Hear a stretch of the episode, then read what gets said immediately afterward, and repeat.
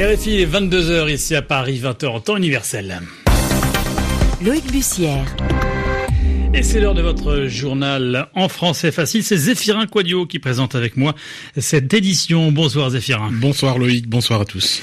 À la une, ce soir, l'émotion à Barcelone, un an après l'attaque au fourgon Bélier. Une cérémonie du souvenir était organisée sur la Rambla en hommage aux victimes de l'attentat. Le deuil également en Italie après l'effondrement du viaduc de Gênes. Le bilan toujours provisoire du drame est de 38 morts. Des les funérailles solennelles auront lieu demain. Certaines familles dénoncent une récupération politique. Et puis nous reviendrons également sur euh, ce scandale en Chine, une escroquerie au vaccin qui pousse plusieurs politiques vers la démission. Les détails dans ce journal. Le journal. Le journal. En français facile. Et on se rend à Barcelone pour débuter ce journal, la capitale de la Catalogne, où une camionnette fonçait dans la foule. C'était il y a un an, jour pour jour. une attaque revendiquée par euh, le groupe État islamique dans laquelle 16 personnes ont perdu la vie. Une cérémonie du souvenir était organisée ce vendredi sur la Plaça des Cataloniens en présence notamment du roi Felipe VI. Reportage de notre correspondante Élise Gazangel. Au milieu de la De Barcelone, face à la mosaïque de Joan Miro, à l'endroit même où la voiture bélier a terminé sa course, nombreux sont les touristes et voisins. Tous veulent rendre hommage aux familles des 16 victimes de l'attentat du 17 août. Dès leur arrivée, le silence laisse place aux applaudissements. Esperanza, retraitée barcelonaise, explique entre deux larmes la raison de sa venue. Beaucoup de ces familles viennent de l'étranger, spécialement aujourd'hui. Je crois qu'elles ont besoin de sentir notre chaleur, qu'elles sachent qu'on est avec elles et qu'on ne les oubliera jamais. Sur la place Catalogne ensuite, un poème élu en huit langues pour autant de nationalités de victimes, puis une chorale entonne des airs connus au message symbolique. Entachée par quelques altercations entre manifestants indépendantistes et autres unionistes, cette matinée d'hommage aura aidé beaucoup de voisins comme Daniel, 17 ans, à laisser cette tragédie derrière lui. Il est possible que la peur soit encore présente, mais on revient un peu à la vie d'avant. Quelques minutes à peine après l'hommage, la Rambla retrouvait son effervescence estivale. Élise Gazangel, Barcelone, RFI. En Italie, une journée de deuil national sera observée demain, samedi, trois jours après l'effondrement du viaduc de Gênes. Une cérémonie solennelle de funérailles aura également lieu en présence des plus hautes autorités de l'État. Cérémonie qui ne fait pas l'unanimité chez les familles de victimes. Certaines accusent le gouvernement d'être responsable de la tragédie et refusent toute récupération politique. Le bilan toujours provisoire de la catastrophe de Gênes est de 38 morts, plusieurs personnes personnes sont toujours portées disparues. À la une également, le sud de l'Inde, touché par d'importantes euh, inondations. Elles ont fait plus de 160 morts. Des centaines de milliers de personnes ont par ailleurs dû quitter leur domicile. C'est l'état du Kerala qui est concerné. Cette euh, région paradisiaque située à la pointe sud de l'Inde se retrouve complètement paralysée face à l'une des pires catastrophes naturelles euh, de son histoire, Antoine Guinard. Nous assistons à quelque chose qui n'était encore jamais arrivé au Kerala. C'est ce qu'a déclaré le chef du gouvernement de la région pour résumer la gravité de la situation. C'est en effet pratiquement tout le territoire kéralais qui est touché par ces inondations et glissements de terrain causés par des précipitations de mousson ininterrompues depuis dix jours. L'armée, la marine et les gardes-côtes ont été déployés en renfort dans des scènes qui rappellent le dévastateur ouragan Katrina qui avait frappé la Nouvelle-Orléans en 2005, plusieurs familles attendaient sur le toit de leur maison d'être évacuées par hélicoptère.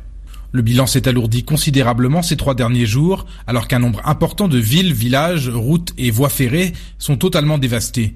Du nord au sud, les stations d'épuration ont également été submergées et endommagées par les eaux.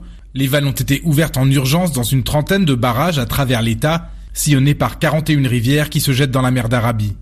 Toutes les écoles de l'État restent pour l'instant fermées. L'aéroport international de Cochin restera lui aussi fermé jusqu'au 26 août, alors que de fortes précipitations sont encore prévues jusqu'à samedi au moins. Antoine Guinard, New Delhi, RFI. RFI 4h05 à Pékin, c'est un scandale qui fait grand bruit en Chine, celui des vaccins trafiqués vendus par un grand laboratoire de l'Est du pays. En tout, des centaines de milliers de doses défectueuses ont été mises sur le marché, ce n'est pas une première. Mais cette fois l'escroquerie a indigné les Chinois et poussé les autorités à frapper fort Vincent Souriau. Le scandale serait remonté au plus haut niveau de l'État chinois. Selon les médias officiels, c'est un organe dirigé par le président Xi Jinping en personne qui a tranché le comité permanent du bureau politique du Parti communiste. Qui est sanctionné? Les responsables régionaux, le maire de la ville de Chongchun où se trouve le laboratoire incriminé, le vice-gouverneur de la province, le patron de l'Assemblée provinciale et le numéro 2 de l'Agence nationale de régulation des marchés. La purge touche en réalité tous ceux qui auraient pu détecter la fraude à temps, mais qui l'ont découverte trop tard. Il y avait urgence, les vaccins défectueux étaient administrés à des nourrissons, des bébés de trois mois, malgré des anomalies de fabrication et sans respect des normes sanitaires. Officiellement, il n'y a pas eu de victime, mais cette affaire a fait beaucoup de bruit en Chine. Fait rarissime, elle a même provoqué des manifestations devant l'agence de sécurité sanitaire à Pékin et vient de rebondir en bourse où les valeurs pharmaceutiques chutent à leur niveau le plus bas depuis le mois de mars. Les autorités chinoises promettent une inspection générale des laboratoires de production. Vincent Souriau, un mot avant de refermer ce journal des obsèques d'Aretha Franklin, disparue hier à l'âge de 76 ans. Elle euh, pourrait durer quatre jours selon les médias locaux. À noter que Joe Farmer consacrera son épopée des musiques noires à la reine de la soul demain, samedi. Fin de ce journal en français facile. Tout de suite, on retrouve Yvan Amar et ses mots de l'actu ce soir, montgolfière. Est-ce qu'on voit souvent des montgolfières dans le ciel? Souvent non, mais on en voit parfois, surtout l'été, quand ces drôles de ballons servent d'attraction pour les touristes riches. Et je vous propose de terminer cette semaine des mots de l'actualité euh, consacrée au transport aérien par un petit regard sur ce mot de montgolfière. Les montgolfières servent donc à faire des promenades, à voir de haut, mais on n'est pas très haut, on reste à une altitude assez basse pour voir des paysages, des sites, des monuments sous un angle qu'on ne peut avoir quand on est à terre. Mais il est vrai que ces ballons sont amusants parce qu'ils sont souvent décorés, colorés, habillés de parures éclatantes, et c'est parfois pour le simple plaisir de les montrer et de les voir qu'on les fait monter au ciel, comme pour un défilé de mode un peu particulier. Ça a été le cas lors de manifestations qu'on a appelées des montgolfiades. Alors, qu'est-ce que c'est qu'une montgolfière un ballon gonflé à l'aide d'air chauffé qui va donc pouvoir s'élever. Au ballon, on va suspendre ce qu'on appelle une nacelle, c'est-à-dire un genre de grand panier où peuvent prendre place des passagers. Et le tout, techniquement, ça constitue ce qu'on appelle un aérostat. Mais revenons à notre mot de montgolfière, pour voir d'où il vient. Eh ben, il vient du nom de ces inventeurs qui sont les frères Montgolfier, Joseph Michel et Jacques Étienne. Alors tout ça, ça se passe en France avant la Révolution, ça commence dans le Midi entre Nîmes et Avignon. Joseph Michel est d'un naturel lunatique et rêveur. C'est un fils de bonne il a plutôt de l'argent, il hérite avec ses frères d'une fabrique de papier, il est fasciné par les inventions. Et il est passionné de navigation aérienne à la fin du XVIIIe siècle, hein. mais il a une intuition scientifique géniale. Un petit peu comme Newton qui euh, voit une pomme tomber de l'arbre. C'est un petit peu l'effet Eureka, si vous voulez. Et la vue d'une chemise que l'on chauffait au-dessus d'une flamme qui se gonflait, étendait à s'élever, fut décisive. L'idée de la montgolfière était née dans sa tête. Alors suivent quelques tentatives avec des grands rectangles qui sont tendus de taffetas, et puis on se met à construire des ballons. Et puis le 5 juin 1783, une expérience importante et publique est réalisée. Les journaux s'emparent de l'affaire, les frères montgolfiers commencent à devenir célèbres et ils sont conviés à Versailles à la cour du roi. Et l'appareil enfin est nommé. Ça y est, la montgolfière est née.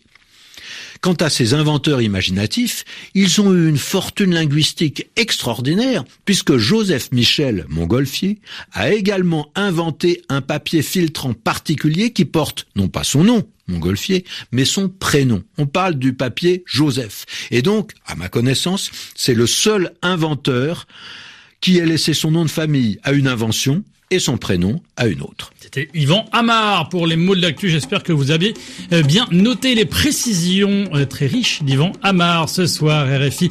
Il est 22h10. Dans quelques secondes, c'est la fin de ce journal en français facile. Merci Zéphirin Quadio de l'avoir présenté avec moi. C'était un plaisir, Loïc. merci à Fabrice Violet de l'autre côté de la console, RFI. Belle soirée sur la Radio du Monde.